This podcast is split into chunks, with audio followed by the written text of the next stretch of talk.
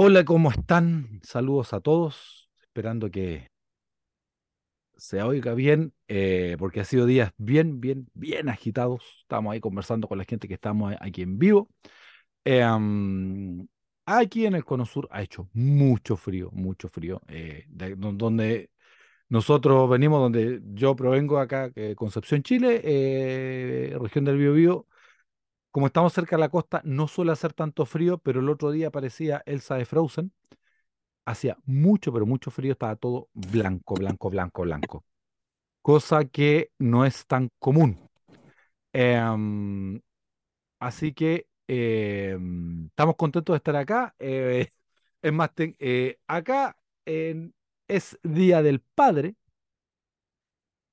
y em, es Día del Padre, al menos en esta cultura, creo que en otros países también el Día del Padre. Creo que el Día de la Madre suele pasar, que es más como eh, hay hay distintas fechas.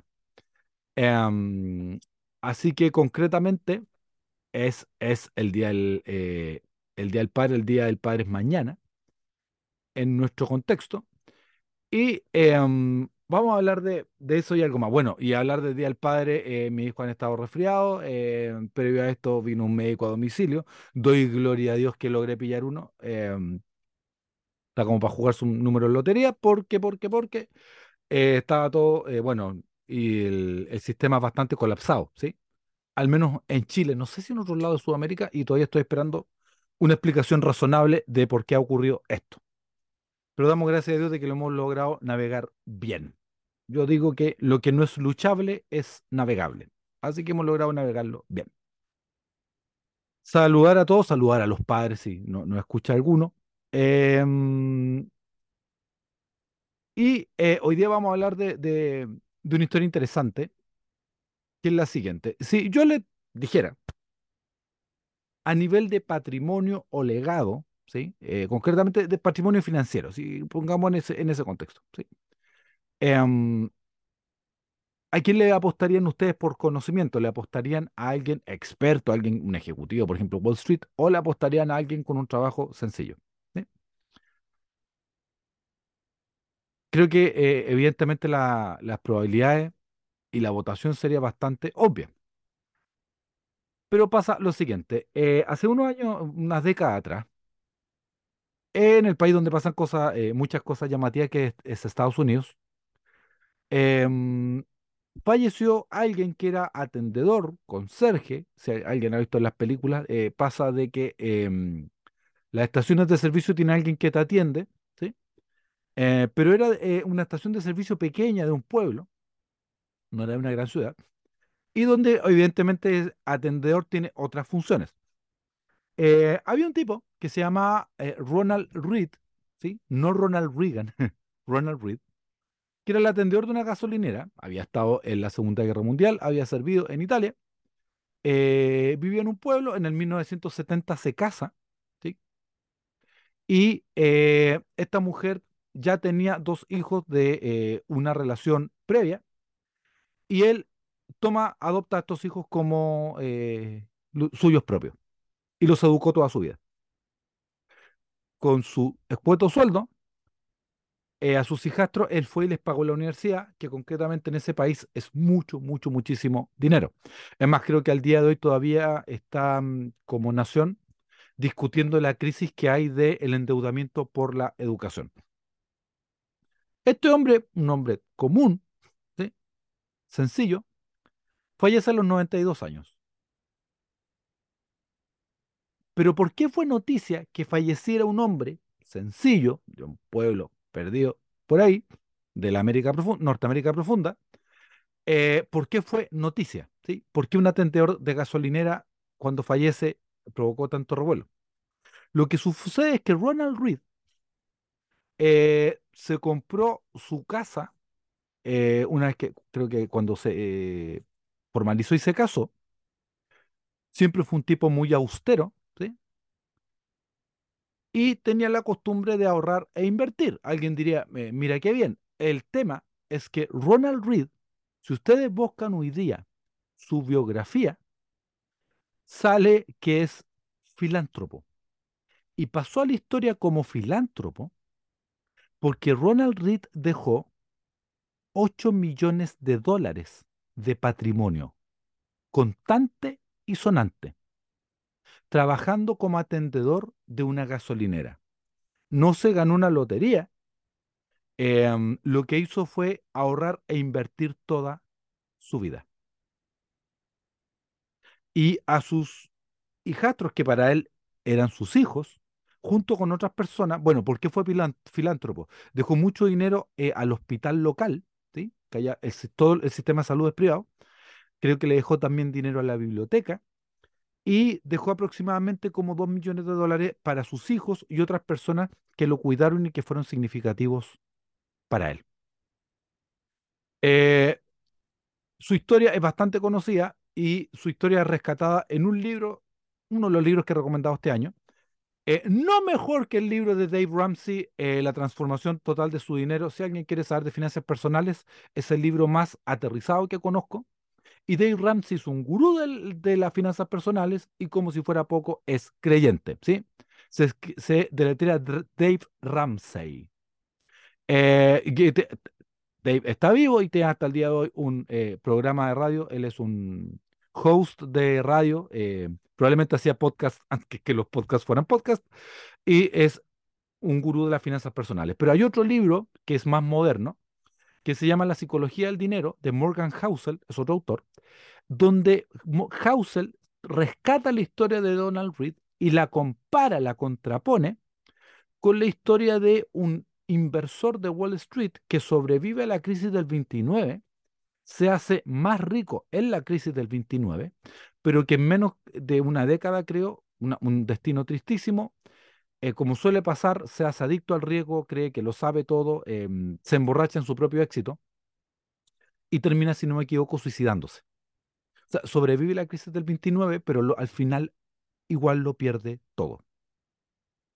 Em, imagínense alguien que tenía mucho más viento a favor en la vida, mucho más ventaja, el legado terrible, traumático que le deja a sus hijos, tanto eh, evidentemente lo más importante que es en lo personal, ¿sí? El trauma, el shock que significa eso. Y comparemos la historia con Ronald Reed, que era un atendedor de una gasolinera, un tipo apacible, tranquilo, hay muchos relatos de que él iba a cortar su propia leña, pero que em, paga la educación de sus hijos para que no tengan deuda y logra dejarles un legado, una herencia, no solo a él, sino que logra dejar un legado a los demás, a su comunidad. Entonces, un atendedor de gasolinera, un conserje, termina siendo, quizá podríamos ponerle ese título hoy día, el conserje de oro. Y hoy día vamos a hablar del tema de ser padre, del rol de Dios Padre eh, con nosotros, las dificultades que tenemos nosotros en lo, en la cultura actual con el rol del padre, y más encima los sudamericanos. Y aquí van algunos datos que son interesantes, que yo lo he dicho en otros capítulos, pero vale la pena repetirse. Em, un, y esto se lo escuché a em, alguien que es el doctor Castro, doctor en historia, em, que daba el dato de que los vocablos sudamericanos, guaso, que es, nuestro cowboy, ¿no? Eh, chileno, este hombre de, campo, el término guaso y gaucho de Argentina vienen de guacho. Es decir, el término que teníamos nosotros coloquialmente, que viene de, creo, de la Aymara, viene el término guachuy, de eh, un término indígena, que era eh, para los niños sin padre. ¿Sí? Sudamérica lamentablemente ha sido una nación sin padre. Los libertadores latinoamericanos no tuvieron padre y si lo tuvieron eran hijos legítimos como el caso de Higgins o fallecieron en la guerra o cosas por el estilo como en el caso de Bolívar y San Martín. Ahí se me confunde cuál, cuál de los papás falleció primero y si alcanzaron a conocer a sus padres creo que había uno que ya estaba peleando en una guerra. Cosas del rol del padre que son importantes. Uno, el tema de que hay mucha correlación, para los que saben más de ciencia, correlación no es causalidad, pero sí es un indicador a tener en cuenta que eh, hay mucha correlación entre falta de un padre en casa, una figura paterna evidentemente saludable, con una mayor eh, correlación con la que los hijos cometan delitos. También en algunos países han sacado la tasa de encarcelados y cuántos tenían un padre en casa. Creo que más del 90% no había un padre en casa. O sea, la figura del padre es importante. ¿sí? Tener una figura patente. O una figura eh, sustitutiva, ¿sí? Tío, abuelo, cosas por el estilo. Em, pero concretamente aquí el, dato duro era del tema del padre.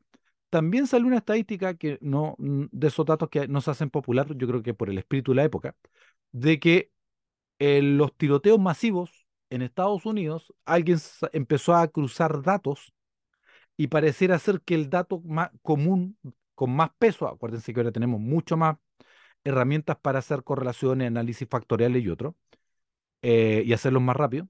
Un dato importante que tenía mucho peso, que todos tenían en, común, de todos estos shooters, em, era la falta de, que, de padre en la casa. ¿sí? Em, y es interesante porque es como que la cultura actual reniega del padre. Ahora ahí hay temas filosóficos, el espíritu de la época, ¿sí? Es una palabra bonita en alemán, ¿no? Zeitgeist, el, el espíritu de la época, el espíritu del tiempo. Em, en ese espíritu del tiempo, el, tema del padre no es, no estamos bien considerados. Como dato, un comediante da una, estadística que la encontré impresionante. Yo la sabía en Chile, pero al menos parece ser que en el mundo. Las fiestas más importantes a nivel de movimiento, consumo y todo lo que tú quieras, si midiéramos lamentablemente el, el indicador de compra, porque- pero es el dato que tenemos, y también de, mm, ¿cómo se dice?, de advertising, de, de publicidad y todo, creo que el primero es la Navidad, el segundo es el Día de la Madre, y el Día del Padre queda en el número 16. O sea, ni siquiera estamos en el top 5, llega a ser eh, triste. Eh, eso en Chile yo ya lo sabía. eh, había gente que decía que después de la Navidad, las segundas Navidades eran el Día de la Madre y el Día del Niño. El Día del Padre no tenía tanta fuerza. No estoy diciendo que el consumo sea el único indicador, eh, pero sí em, no deja de ser algo a tomar en consideración. También un llamado a nosotros como padres, em, conocer más a nuestros hijos, ¿no? Eh, no sé si ustedes sabían, ya vamos al verso bíblico, tranquilo, que algunas plataformas tecnológicas como Facebook tienen más de 50.000 puntos de datos sobre ti. ¡Wow! Ahora, ¿tú podrías dar 50.000 puntos de datos de ti mismo? Estamos en un punto único en la historia donde quizá los algoritmos nos conocen más a nosotros que a nosotros mismos y eso no debería pasar y no es saludable. Otro día vamos a hablar de el peso de las grandes compañías y las tecnologías para los poderes del futuro. Eh, de eso Ian Bremer eh, habla muchísimo. Un gran autor, pueden eh, buscarlo porque es un, es un capo. ¿Por qué lo digo? Porque en este tema de padres y hablar con nuestros hijos, pasó lo siguiente. Pasó que em, con los algoritmos actuales, hay una tienda de, de retail que se llama Target en Estados Unidos, ¿sí? Como la competencia de Walmart, ¿sí? De Costco y otro. Em, para nosotros sería una tienda, qué sé yo, como, a ver, contexto chileno, eh, no sé, Walmart no puede ser el líder, pero sería Santa Isabel, algún supermercado, ¿sí? En Europa, Mercadona, alguna cosa por el estilo. em, ha depurado sus algoritmos de redes sociales y lograba saber y predecir teóricamente quién estaba embarazada. Y dentro de su seguimiento, ya cuando tú acumulas puntos, cosas por el estilo, les enviaba, tomó como política, enviar pañales a las mujeres embarazadas. Las mujeres no decían que estaban embarazadas, solo por sus compras podían predecir si, iban si había un embarazo. Un podcaster costaba este dato. ¿sí? Algoritmo, tienda Target, predice a través de tus compras, tus movimientos, posteos, si estarías teóricamente embarazada o no. Casa X, de los 52 estados eh, de USA, llega un paquete de pañales a una chica menor de edad. Los padres, la madre se indigna y dice, ¿cómo puede ser esto? Esto es una falta de respeto. ¿Qué está pasando aquí? Una violación a la privacidad, esto es un error. Va, y ustedes saben que allá son muy amigos de las demandas, la toma con Target, así como que yo los voy a demandar, ¿qué está pasando aquí? Y la chica sí estaba embarazada. O sea, el algoritmo sabía antes del embarazo que los padres. Así que es un punto importante para ser padre. Estamos en un punto de la historia donde em, antiguamente o cuando ustedes crecieron, los que son más mayores, en general tu personalidad, lo que tú fueras como persona, se decidía entre natura y nurtura, como dicen, ¿no? Eh, entre tu gene y el ambiente. Un autor dice que ahora es, los muchachos tienen otro factor, otro estresor más, dice, tu gene es el ambiente y el algoritmo. Es el tiempo que vivimos y que nos toca ser padres. Dicho esto sea de paso, hay una historia donde Jesús, vamos a la, eh, escritura, hemos eh, hablado mucho del Evangelio de Lucas, ¿sí? Lucas, Lucas, eh, este Lucas médico, este em, Lucas con énfasis en Salvador, ¿no? Pues el tipo viene afuera. el, ese es, como su énfasis de este documental que es cada evangelio, el énfasis de Salvador. Eh, y de Salvador para todos, no solamente para el pueblo judío. Y narra en Lucas 11:11, está, eh, Jesús está hablando de la oración. ¿sí? Las cosas tienen que verse en contexto, porque si no se pueden, puede significar cualquier cosa. Y Jesús está hablando de la oración, de, les dice cómo orar. Los, ah, los apóstoles dicen, oye, le pegan como un palo, eh, Juan nos ha enseñado a orar y todavía tú no nos has enseñado. Ok, les dice, yo le voy a enseñar a orar.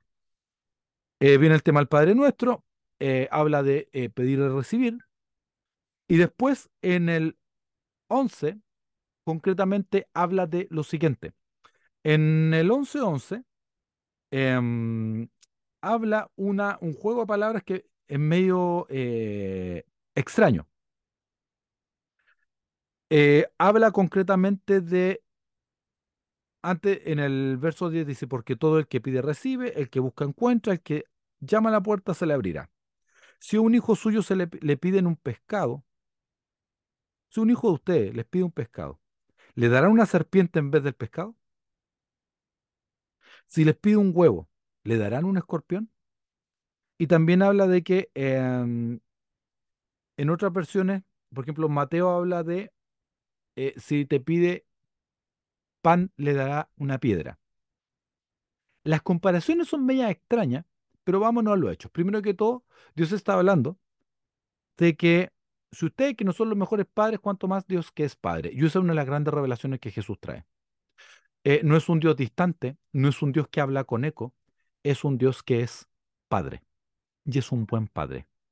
Y yo sé que es medio complejo para nosotros porque cuando hablamos de que Jesús es Padre, o sea, de que Dios es Padre, uno de nuestros grandes temas es de que consciente o inconscientemente tendemos a, em, ¿cómo decirlo? tendemos a homologar que la figura de padre con la que conocimos que es el padre que nos tocó. Ahora, yo soy afortunado, bendecido, yo tengo a don Guillermo, gracias papi, gracias, gracias por todo. ¿sí? Tuve la fortuna de tener un padre y tener un padre que me enseñó un montón de la vida. Un padre muy pragmático y que eh, me dio muchas enseñanzas de vida que yo le replico a mis hijos. Dios va y se revela, se manifiesta como padre y como un buen padre. Eso a los religiosos les, les ardía todo. Era como eh, em, cuando, lo, eh, cuando la gente come aquí eh, en México, le picó y les picaba por varios lugares y, varios, y varios días, ¿sí? No vamos a dar detalles, pero les ardía absolutamente todo porque realmente no podía hacer eso. Concretamente ocupa términos como Abba, Padre y otros. ¿Por qué es importante? Porque les dice en la oración, si ustedes con todos los errores, pifia, no harían esto con sus hijos, a menos que fueran un, psicópata, ¿cuánto más su Padre que está en los cielos? Algunos dicen, algunos comentarios bíblicos que estuve consultando, habla de que las figuras son medias extrañas, pero eso tiene mucho que ver con la cultura, con el rabinismo judío, con el uso del lenguaje, porque ocupa cosas raras como pan, piedra, sale un huevo, una serpiente, y después habla, eh, ¿cómo se dice? O sea, habla de pescado, serpiente, habla de huevo, escorpión. Algunos lo que sugieren es de que, pongámonos en el contexto, como en ese tiempo probablemente el pan se hacía, lo más probable es que era así, tipo tortilla rescoldo, decimos en Chile, es decir, bajo ceniza, ¿sí? O se cocía así, más las piedras del desierto, el pan y la piedra podrían tener similitud visual. Ahí tiene, ah, un poco más de sentido. Eh, otros comentarios hablan del tema del pescado y la serpiente. Dirían de que el pez y la serpiente podrían parecerse al menos de lejos. Hay otros que están hablando de que eh, tienen otra hipótesis de que el huevo del, del verso que viene no se podría saber si es un huevo, huevo comestible o un huevo de serpiente. Pero algunos hablan de que, o hace la similitud, ¿no? De que podrían parecerse, pero definitivamente no son lo mismo. Y de que evidentemente uno, es nocivo y lo otro no. Uno es nutritivo y el otro no. Y en el tema más raro, cuando habla de huevo y el escorpión, algunos hablan de que hay un tipo de alacrán albino que es muy blanco y podría confundirse con un huevo. Esos son lo que dicen los estudiosos. Dice, pero si ustedes siendo malos saben aún darle cosas buenas a sus hijos, ¿sí? Imagínense cuánto más estará dispuesto su Padre Celestial en darle el Espíritu Santo a aquellos que se lo pidan. Como les contaba, hoy día hemos, eh, hemos lidiado con el tema de mi hijo. Mis hijos habían estado eh, resfriados. Ya a la, urgencia. am, a mi esposa le tocó un día, después me tocó a mí con otro de mis hijos ver un médico. Para todos los que tenemos hijos sabemos de que eh, el zapato, como dice un autor, no le puede decir al niño cuánto puede crecer. Es decir, que lo que significa de que a veces pasa de un mes a otro les queda todo chico y tienes que comprar cosas nuevas. Y al menos para mí este mes ha sido, con todas mis imperf- imperfecciones, eh, de uno de mis focos ha sido ver ropa para mis hijos, para uno concretamente de que se había quedado sin zapatos, sin botines, sin, sin parca, aquí hace frío en esta época. Sí, es Sudamérica, pero tenemos un clima frío a veces también. No todo es trópico. Pero lo invitamos a venir a este lugar tan bonito del sur del mundo. Venga a Chile, venga a Chile con esto, este país maravilloso. ¿sí? Eh, tenemos de todo, desierto, eh, tenemos mar, tenemos lo que quiera, lo, lo tiene acá. ¿sí? Así que para que, eh, para que aprovechen de conocer. Pero ser padre em, es eso, es estar pendiente de tus hijos en todas las áreas del ser. Y que no el algoritmo de una macro compañía sepa más de lo que le pasa a tu hija que tú. Es un desafío ser padre en este tiempo. Y ahí entra otro tema que es el siguiente. Alguien me dirá, bueno, yo no soy padre, ¿cómo me toca este tema a mí? Y aquí hay un punto que si tú eres creyente te va a tocar mucho. Cuando nosotros hablamos de la verdad, tenemos mucho esta visión muy, muy griega, grecorromana, pero como en términos de los hechos, y que en la Biblia aparece, ¿sí? Pero no es la única capa de interpretación. Uno de los tantos eh, eh, acepciones, creo que una de las palabras en hebreo es gesed para la palabra verdad. Pero una de las acepciones importantes, ¿sí? Uno de los significados importantes es que la verdad es confiable. Y Jesús dijo, yo soy la verdad, el camino, la verdad y la vida. Al decirnos que es la verdad, no solo nos dice que es lo cierto, lo verdadero, nos dice que es confiable. Y como Él dice, dijo que era uno con el Padre, podemos confiar en que Dios es bueno. Sé que no es fácil, sé que es difícil, hay cosas que yo no puedo comprender. La gran pregunta eh, de por qué hay dolor en el mundo y todo eso, que no vamos a alcanzar a verlo en este capítulo.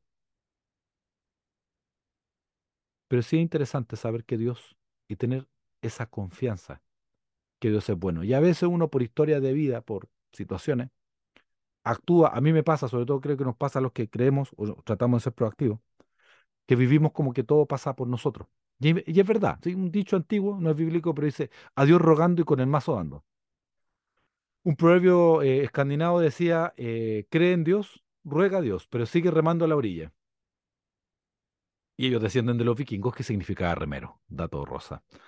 Em, es cierto, uno tiene que hacer su parte, pero eso no quita que si Dios es verdad y Dios es Padre, podemos confiar en Él. Podemos confiar que las cosas que tiene para nosotros son buenas. No necesariamente cómodas, pero son buenas. Si tú tomas a, a- un niño, un padre lo toma, un niño pequeño, y lo baña, ¿qué pensará ese niño pequeño? Que está temperado, calentito, le sacan la ropa, tiene frío, lo meten al agua, lo jabonan. ¿Qué pensará? Que evidentemente probablemente le están haciendo un mal, pero le están haciendo un bien, por incómodo que sea. Y creo que podemos trabajar el confiar que Dios nos ha dado y si no nos enseñará, nos entrenará con las habilidades, las destrezas necesarias para poder salir adelante. Y no solo esperar que alguien venga y nos salve. Esto es casi abrir y cerrar otro tema, pero uno de los grandes temas en pareja que tienen algunas personas. ¿Por qué sus relaciones de pareja son tan novelescas? Porque no están esperando solo una relación de pareja, están esperando un, sal- un salvador o una salvadora. Y la pareja es maravillosa, pero es lo que es.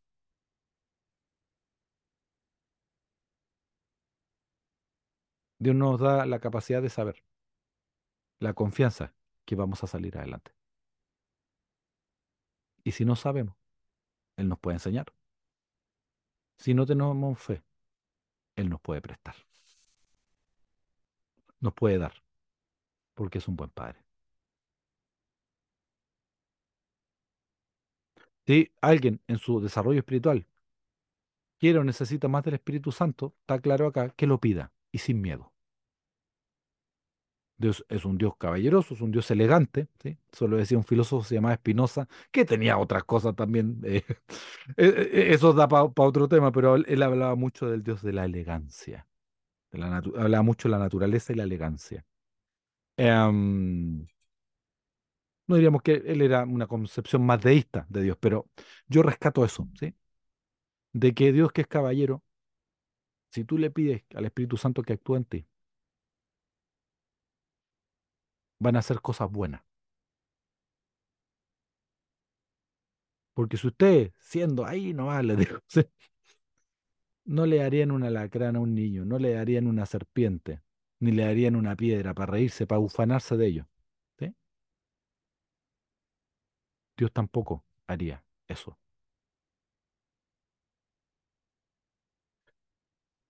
Así que miren, agradecer como siempre su tiempo, eh, agradecer su escucha, agradecer su buen gusto, agradecer su fidelidad para con este espacio digital, dentro de este mar, de, este, de estos océanos de bits, ¿sí? de unos y ceros que andan dando vuelta, agradecerte mucho que te hayas tomado este tiempo para estar acá con nosotros. Queremos saber más de ti, queremos que te contactes, pero animarte a, uno, si eres padre, tomar el modelo bíblico de lo que es ser un padre, ¿sí? Como este conserje de oro.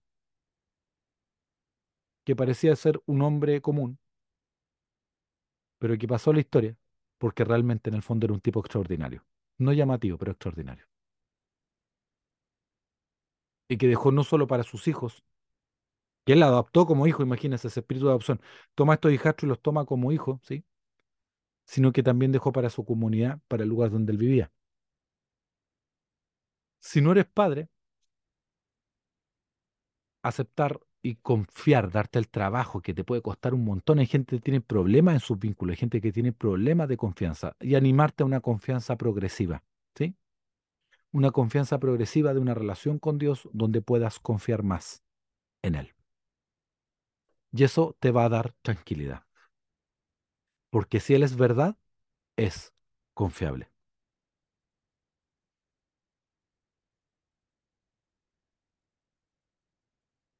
Si eres humano, animarte que el algoritmo no sea quien te conoce más a ti que tú mismo, ni que conozca más a tu, nuestra familia que nosotros mismos, ni a, ni a nuestro cónyuge, ni a nuestra pareja. Hacer el trabajo, el esfuerzo de poner el teléfono abajo y mirarnos a la cara. ¿Sí? Quizás ese un poquito menos de pantalla y más conexión humana. Y si solo eres creyente, pedir y pedir al Espíritu Santo que actúe a través de nosotros. Porque Dios tiene cosas buenas no solo para ti, no solo para tus hijos, sino para tu comunidad y para los hijos de tus hijos. Para dejar un legado. Y haciéndole honor a mi, eh, a mi padre, don Guillermo, él siempre dice una frase. Dice que cuando uno nace en las lápidas, me tocó en un funeral, como le decía hace no, no mucho tiempo, hay una estrella, al menos en, en, en Occidente lo hacemos así, una estrella, y cuando la gente fallece se pone una cruz. Mi padre sabiamente dice, si la estrella es cuando naciste y la cruz es cuando te fuiste, ese guion que ponemos al medio es lo que hiciste con tu vida. Y ese guion hay que hacerlo bien. Hay que dejar un legado. Eso, queridos, un, capítulo desde eh, con el corazón abierto, como siempre, pero hoy día más que nunca. Un abrazo para todos, queremos saber más de ti. Muchas gracias por escucharnos y que Dios te bendiga. Un abrazo desde el sur del mundo. Hasta la próxima.